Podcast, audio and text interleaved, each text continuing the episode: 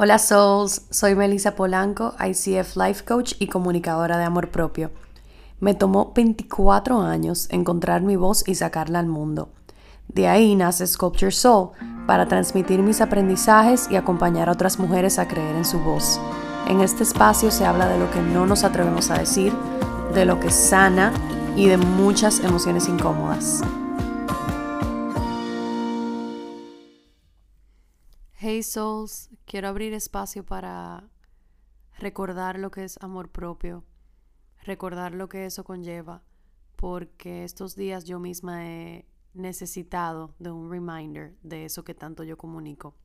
El día de hoy ha sido una montaña rusa de emociones, con imprevistos, con inseguridades, y donde yo me fui a dormir con mucha incertidumbre, dudando de mí misma, de mis proyectos, de mis capacidades, de mis decisiones de vida, de mi actualidad, de mi futuro, de mi pasado, de todo. Y me levanté con nuevos imprevistos. Fue como una noche y una mañana un poco extraña. Y yo creo que es muy fácil amarse cuando todo va como uno espera, cuando el día se ve bonito, cuando te sientes linda, cuando todo te sale bien. Pero no tan fácil amarse cuando todo va a tu contra, cuando el día te reta o la semana te reta, cuando te sientes fea o cuando nada te sale bien. Pero sí hay una verdad y es que hay que aprender a amarnos en ambos escenarios. Uno más retante que otro.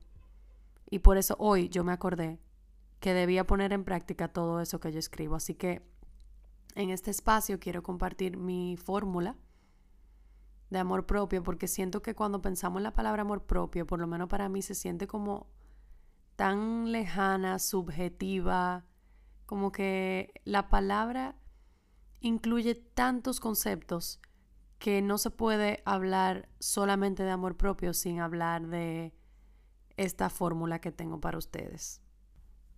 Vamos a empezar con la compasión, porque es con el tema que me identifico y por la cual empecé a necesitar recordar lo que es amor propio.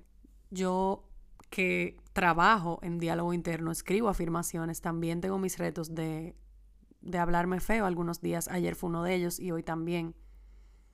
Mi mente no se podía ir a dormir porque mis pensamientos estaban tan rápido.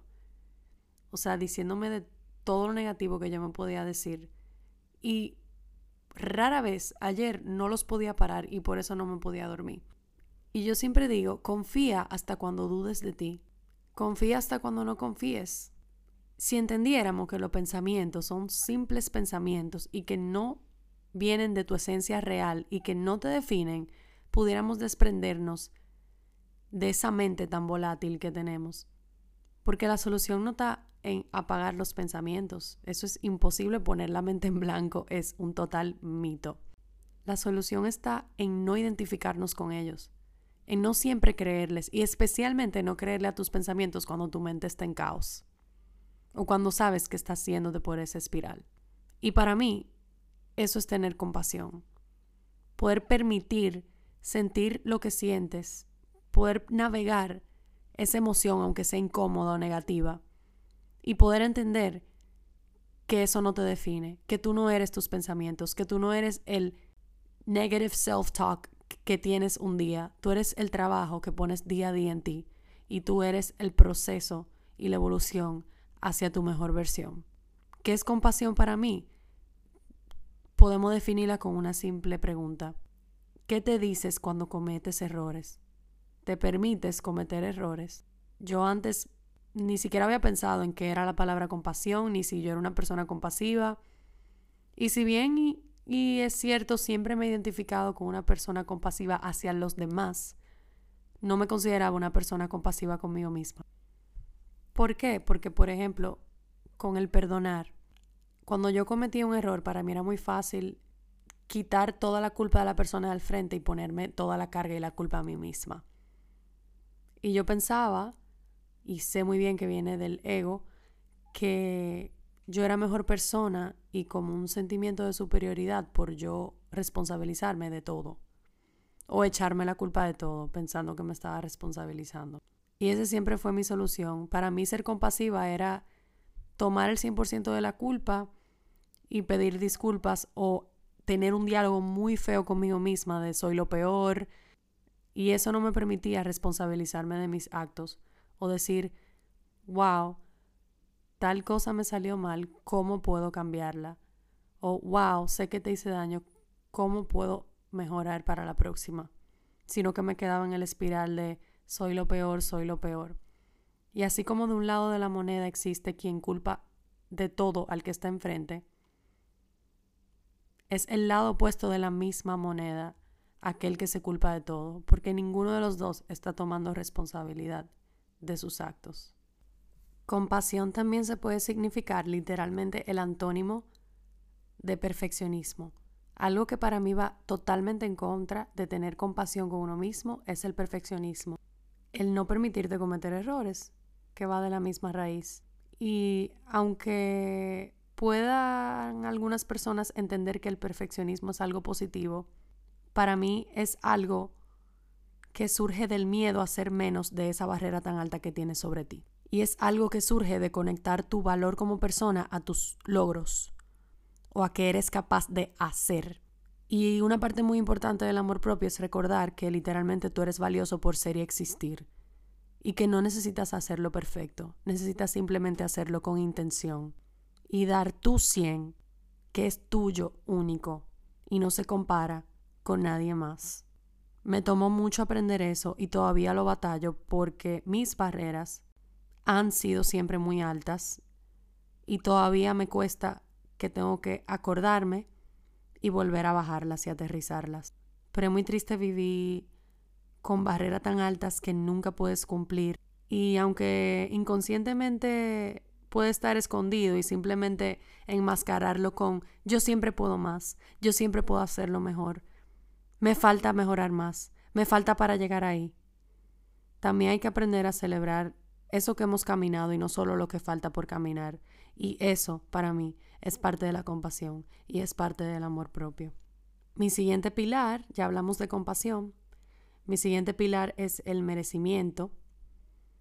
El merecimiento es literalmente cómo permites recibir amor, oportunidades a tu vida. ¿De qué te crees merecedora?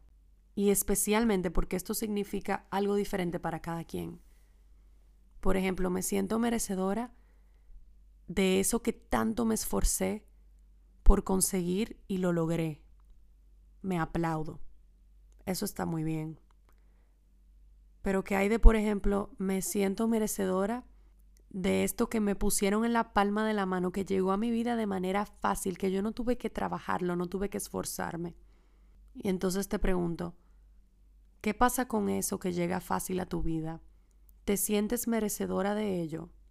A mí me pasaba y me pasa todavía que yo tengo un entendimiento del amor o de lo bueno que entra a mi vida que yo me lo tengo que ganar y que yo me tengo que esforzar y que yo tengo que pelear por ello y aunque eso tenga sus connotaciones positivas, cuando llega algo fácil a mi vida, yo lo rechazo o no lo sé recibir. Me cuesta recibirlo, me cuesta aceptarlo, me cuesta abrazarlo, me cuesta sentir agradecimiento hacia eso. Y saben lo que siento, en vez de agradecimiento, culpa cuando algo viene muy fácil a mi vida.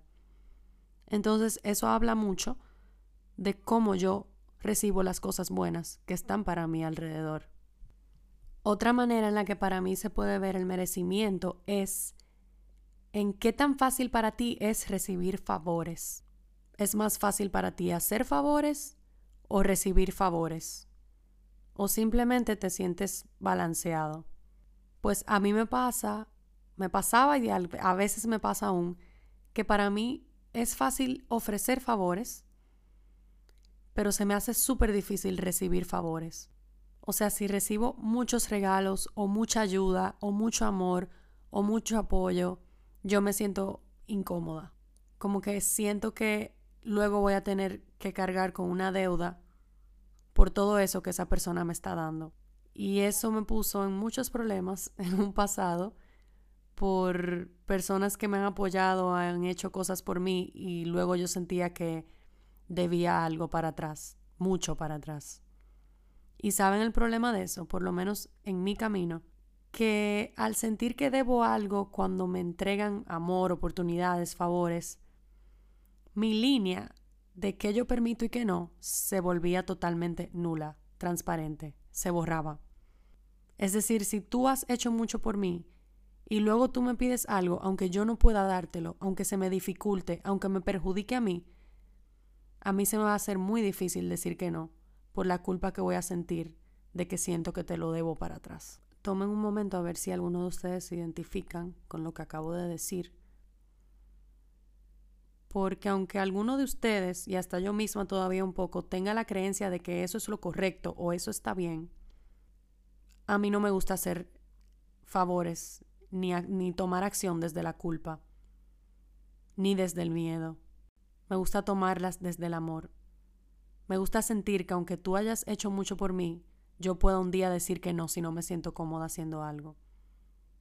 Y que tuve que afirmarme para poder entablar esa decisión y vivirla de esa manera, que cada quien es responsable de lo que entrega.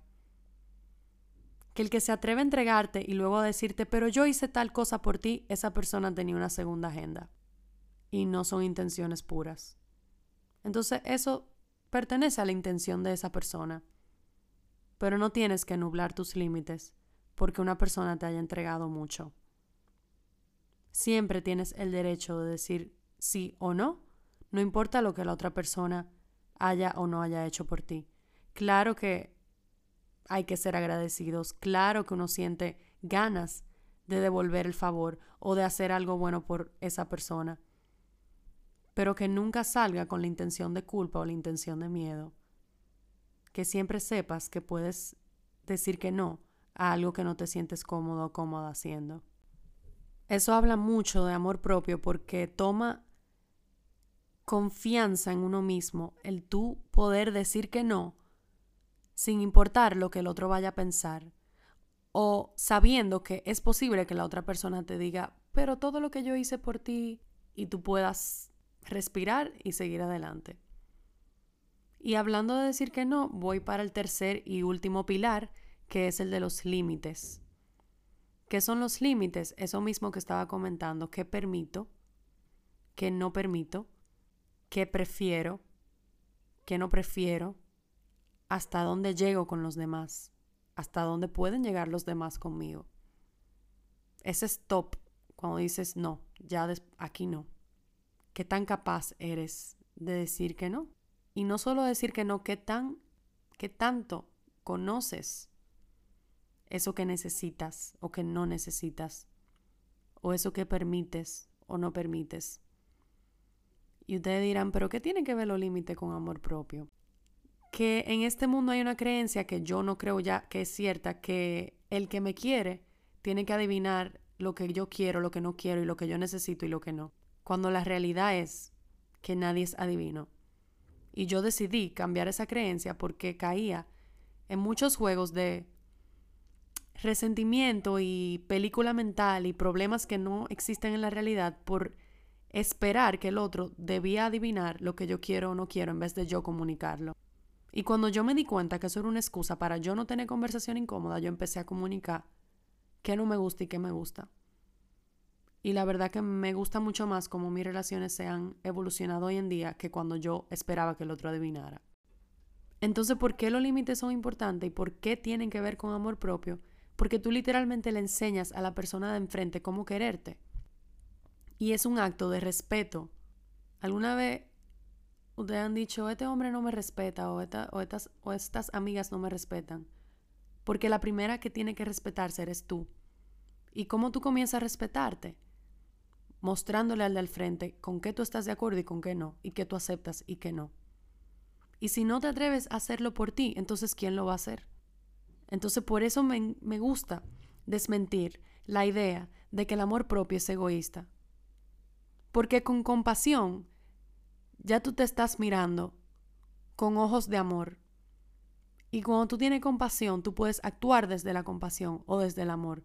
Puedes tomar responsabilidad de tus errores incluso enmendarlos con las personas enfrente. Ahí hay ya un pilar que no tiene nada que ver con egoísmo, tiene todo que ver con bondad. Merecimiento. El hecho de que tú puedas hacer cosas por el otro desde el amor y no desde la culpa o el miedo.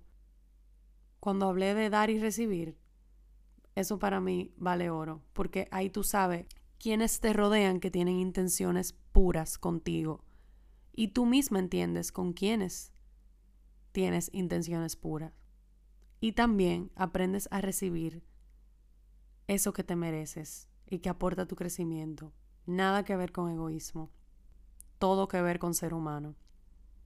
Y por último, los límites, que es el que más he escuchado las personas decir que es egoísta, nada que ver con egoísta y todo que ver con amor. El tú literalmente mostrarle a la persona al frente cómo quererte, de tú tener el, el honor y la valentía de decir que algo no te gusta o que tú no permites X cosa. Entonces, esos son mis tres pilares. Espero que eso haya ayudado a que aterricen un poquito la idea de lo que es el amor propio. Eh, con compasión puedes trabajarlo en qué tanto me permito cometer errores y cómo me hablo cuando los cometo. En merecimiento puedes preguntarte qué tan merecedora me siento de esas cosas que llegan fácil a mi vida. Y con los límites te puedes preguntar, ¿me atrevo a decir que no? ¿Y qué siento cuando lo digo? Te dejo con esas tres preguntas para que puedas tener un punto de arranque en cómo acercarte un poquito más a tu amor propio y recordar que lo importante no es la meta, es el camino a recorrer. Lo importante es conocerte y por ahí se empieza. Y lo importante es tener compasión de atreverte a volverlo a intentar incluso cuando sientas que estás yendo para atrás. Porque cuando una herida que estaba sanada se te presenta otra vez, significa que es un examen para que la mires con más conciencia y desde un lugar diferente. Y no significa que volviste hacia atrás. Esto es un camino de vida eterno de todos los días, es una forma de vida cada vez. Amor propio está en cada decisión que tomas, por ti, para ti y por los demás, en cada relación en donde te quedas, de cada relación que te vas, las conversaciones que eliges honrar en cuanto a expresar tu sentir y tu pensar? Se encuentra en cada rinconcito de tu día a día donde menos te los esperas y es mucho más cotidiano y aterrizado que la idea idealizada de irse a poner una mascarilla y, e ir a un spa. Como siempre te dejo con una afirmación. Todo eso que llega fácil a mi vida, también me lo merezco todo eso que llega fácil a mi vida, también me lo merezco. Gracias por estar aquí, Souls. Si te identificaste con este episodio, recuerda compartirlo en tu plataforma de redes sociales favorita y dale al botón de subscribe para que te lleguen las notificaciones. Para más contenido de bienestar puedes seguirme en Instagram como Sculpt Your Soul rayita abajo. Puedes comprar mis afirmaciones en flor de café y recuerda, love yourself 100%.